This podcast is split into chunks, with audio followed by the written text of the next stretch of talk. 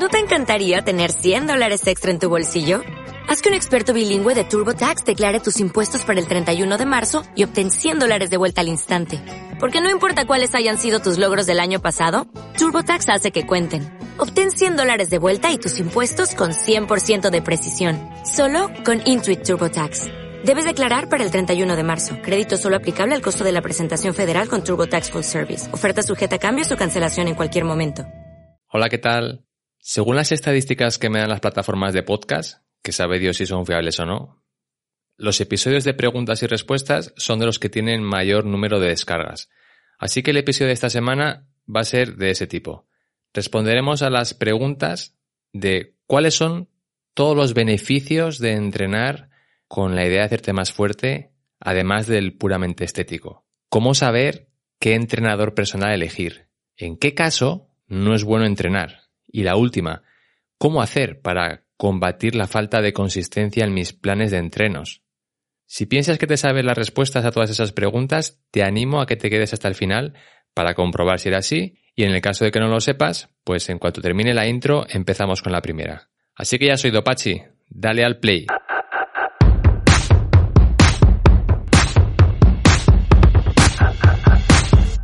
Frecuencia Fitness. El lugar de encuentro semanal para estar al día de todo lo relacionado con La nutrición, hábitos saludables y entrenamiento de fuerza. con Daniel Rubio. Frecuencia Fitness. El podcast de cada semana. Aprende a estar más fuerte y no comer tanta comida. ¡Empezamos! La primera pregunta. ¿Cuáles son los beneficios de entrenar más allá del puramente estético? Igual eres una de esas personas, como mi madre, que ya tiene 72 años, y que eso de lucir palmito, pues no va con ella, para qué mentirte. Además, ella ha sido una mujer que nunca ha tenido problemas de sobrepeso, por lo que tampoco siente la necesidad de tener que perder grasa corporal. En casos como el de ella, es importante hacerle ver que esto de, de entrenar con la idea de hacerse más fuerte va mucho más allá de la apariencia física de tu cuerpo. En ese caso, aquí va un recordatorio rápido de todos, o casi todos, porque alguno me dejaré, los efectos secundarios que el ser más fuerte te darán en tu vida. De entrada, tus tareas cotidianas serán más fáciles, cosas como llevar las bolsas de supermercado, coger en brazos a tus hijos o sobrinos o nietos, el subir escaleras sin perder aliento, también te ayudará a prevenir enfermedades cardiovasculares, que, te recuerdo, son la causa número uno de muerte tanto en hombres como en mujeres, hasta el punto de que por fin cada vez más cardiólogos están empezando a recomendar el entrenamiento de fuerza a personas que han sufrido ataques al corazón, en lugar de simplemente decirles que anden mucho y lleven una vida sin sobresaltos y tomando la medicación. Entrenar fuerza mejora también las dolencias crónicas como la artritis, osteoporosis, Parkinson, incluso personas que han sobrevivido a un cáncer o que padecen depresión, está demostrando que el entrenamiento de fuerza ayuda. Esto sucede porque, entre otras cosas, el hacerte más fuerte te crea mayor densidad ósea, te hace tener un corazón más fuerte, te baja el riesgo de padecer hipertensión y diabetes tipo 2, te mejora los niveles de colesterol, ser más fuerte te hace sentir mejor, con más confianza, con más energía, te baja el nivel de estrés y ansiedad. Incluso, a nivel cognitivo, te ayuda a pensar mejor y a tener mayor concentración. Entrenar para ser más fuerte te ayudará a tener una mejor postura corporal y por tanto, pues tener menos dolores de espalda, de caderas, de hombros.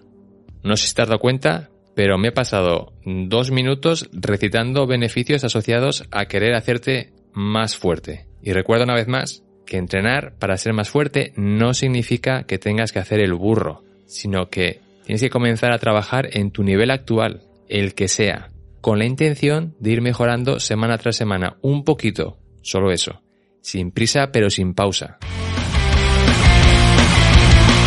Esta pregunta está respondida, vamos con la segunda. ¿Cómo saber qué entrenador personal elegir? Igual que si te vas a comprar una casa, te toca hacer los deberes para no cometer un error de que te cueste docenas de miles de euros. Cuando por fin te decides a contratar un entrenador personal, pues es parecido, con independencia de que sea un entrenador presencial o a distancia. La primera pregunta que sería bueno que te hicieses antes de elegir a uno es si ese entrenador se alinea con tu objetivo. ¿Qué significa eso? Pues que si tu objetivo, por ejemplo, es perder 10 kilos y cambiar tus hábitos de comer por unos más saludables, el contratar a alguien que sea experto en conseguir que cualquier persona pueda tener un cuerpo de competición y subirse a una tarima para intentar luchar por un trofeo, no te va a traer ningún resultado como el que esperas, porque esa persona no está inculcando hábitos saludables a sus clientes y viceversa.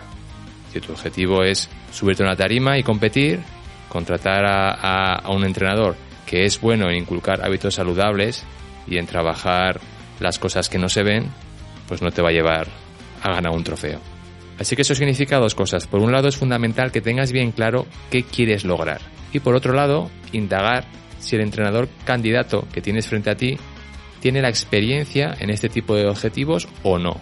Otro error común es asociar a alguien con un cuerpo perfecto con la calidad del servicio que crees que te va a ofrecer.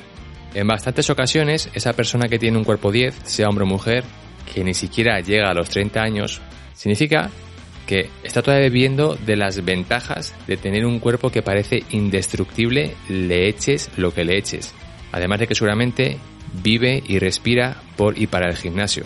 Con lo cual, a pesar de todas las burradas y las cosas mal que haga, pues tiene resultados y su cuerpo lo refleja. Pero eso no significa que a ti te vaya a poder ayudar. Y esto lo sé por experiencia propia, porque yo fui uno de esos entrenadores con cuerpo 10 durante mi veintena y que no tenía mucha idea de lo que estaba haciendo, porque la mitad de las cosas o más las estaba haciendo mal. Pero lo que tiene ser joven y tener ganas por entrenar dos horas en el gimnasio seis días a la semana. Si me hubieras contratado por aquel entonces, pues flaco favor te habrías hecho. Así que busca a alguien que tenga el punto intermedio entre experiencia, que eso tiene que ser 10-15 años de experiencia, y titulaciones. Y huye de los extremos, de, gente que diga tener mucha experiencia y cero titulaciones y de gente que te suelte ahí una ristra de titulaciones con cero experiencia. Por último, busca a alguien que trabaje ofreciéndote un servicio personalizado en lugar de un entreno de copia-pega en el que todo el mundo termina recibiendo lo mismo. Otro apunte más. Pregunta. Haz muchas preguntas antes de contratar a alguien para que resuelva todas tus dudas, por pequeñas o tontas que te parezcan. De manera que tengas toda la información que necesitas antes de abrir la cartera. Y por último, y este sí que es el último último, y no el de antes. Si contratas a alguien, asegúrate de que eres una persona a la que se le puede entrenar. ¿Qué significa eso? Significa que eres alguien que está dispuesta a recibir crítica constructiva sin sentirse atacada, porque entiendes que un entrenador personal o cualquier persona que te quiera ayudar y a la que le pagas dinero para que te ayude, no está solo para decirte cuánto molas y cuántas ganas le pones, sino para conseguir que evoluciones y vayas mejorando y siendo una versión mejor y superior de ti misma. Y eso a veces pasa por escuchar cosas que no te gustan, pero que necesitas escucharlas para poder hacer cambios. También significa ser una persona que sabe seguir las instrucciones al detalle. Nunca entenderé el motivo, pero con más frecuencia de la que debería, me encuentro con personas que contratan a alguien para que les digan qué tienen que hacer, cómo entrenar, le pagan dinero a esa persona y luego deciden hacer un Frankenstein de entreno, que es una mezcla entre lo que el entrenador les ha dado para hacer y lo que ellos piensan será mejor, añadiendo por aquí, quitando por allá. El resultado es, pues, mm, cero, cero patatero. Así que esta pregunta creo que ha quedado clara. Vamos con la tercera.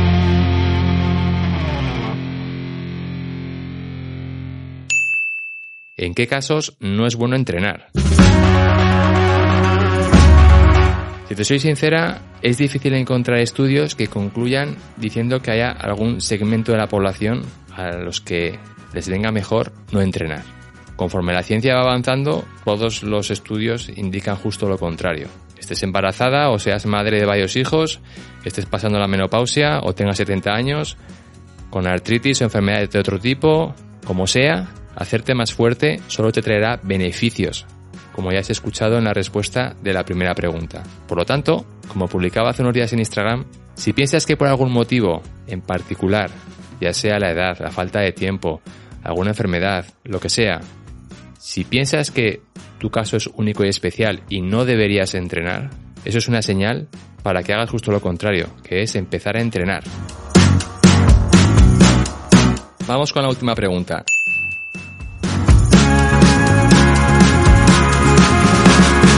¿Cómo hacer para combatir la falta de consistencia en mis entrenos?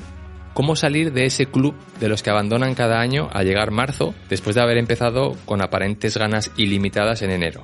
Esta, esta pregunta daría para un episodio entero y es más que probable que en el futuro pues me lance a crearlo. Pero así por encima, cuando hay problemas de consistencia suele ser por un cúmulo de circunstancias que se retroalimentan las unas a las otras. Por un lado, es más que posible que hayas creado unas expectativas excesivas durante las semanas o meses previos a empezar. Te has ido mentalizando de que esta vez iba a ser la buena y de que ibas a hacer todo perfecto, sí o sí, para demostrarte que ibas en serio, no como a cada una de las veces anteriores donde abandonaste. Fíjate la presión que te pones sobre tus hombros antes de haber empezado siquiera. Esa presión te lleva a fijarte unos objetivos que tienen poco de realistas. Cosas como querer perder 10 kilos en, pocos meses o pasar de no hacer nada a querer entrenar 4 días a la semana con entrenamientos de una hora. Tu consistencia es como un marcador invisible que va contabilizando las veces que cumples tu palabra dada a ti mismo, bien sea en tus entrenos, en lo que vas a comer o lo que sea, multiplicado por las expectativas que tienes de conseguir determinados resultados.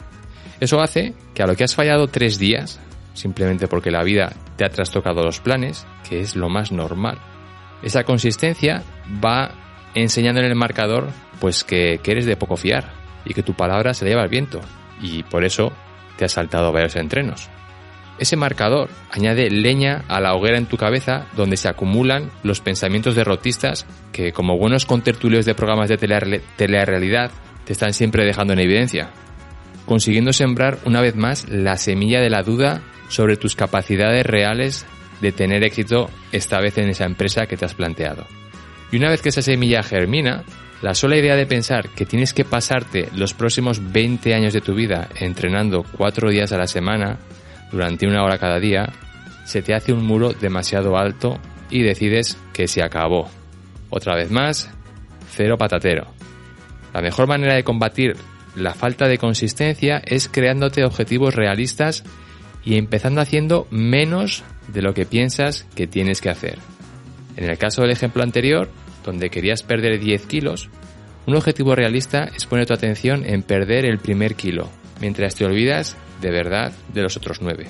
Y al mismo tiempo, empezar haciendo menos de lo que crees que tienes que hacer significa que en lugar de ponerte a entrenar 4 días a la semana, vas a comenzar a entrenar solo un día, o a lo mucho dos. Nada más suficiente, porque tu idea es crear el hábito de incluir el entrenamiento como parte de tu semana. Y una vez que ese hábito esté construido, será cuando puedas añadir otro día. Y créeme que con tres días, incluso dos días bien aprovechados, es más que suficiente para lo que tú buscas, que es ir haciéndote más fuerte y disfrutar de todos los efectos secundarios que has visto antes y que trae el entrenar.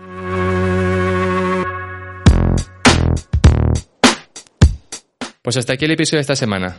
Eh, espero que te haya gustado, que te haya servido, que alguna de estas preguntas te hagan pensar y sobre todo te hagan tomar acción, porque si no, todo lo que has escuchado se convierte en puro entretenimiento. Ya sabes que me encuentras a diario en Instagram bajo, no sé pronunciar Instagram, Instagram, ahora sí, bajo el perfil de Frecuencia Fitness 40, 40 con número. Si te ha resultado interesante el episodio de hoy, porfa, te animo a que inviertas un minuto de tu tiempo en dejar un comentario, una valoración de estrellas en compartirlo en tus redes sociales, grupos de WhatsApp, lo que sea. Son todas acciones que ayudan para que personas que todavía no entienden bien de qué va esto puedan empezar a cambiar antes de que sea tarde y se arrepientan. Gracias, muchas gracias de corazón y hasta la próxima semana. Chao.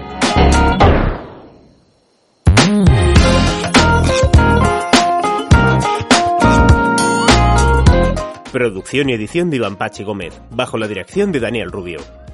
Puedes escuchar este contenido en Spotify, Apple Podcast o iVoox y síguenos en Instagram como Frecuencia Fitness 40.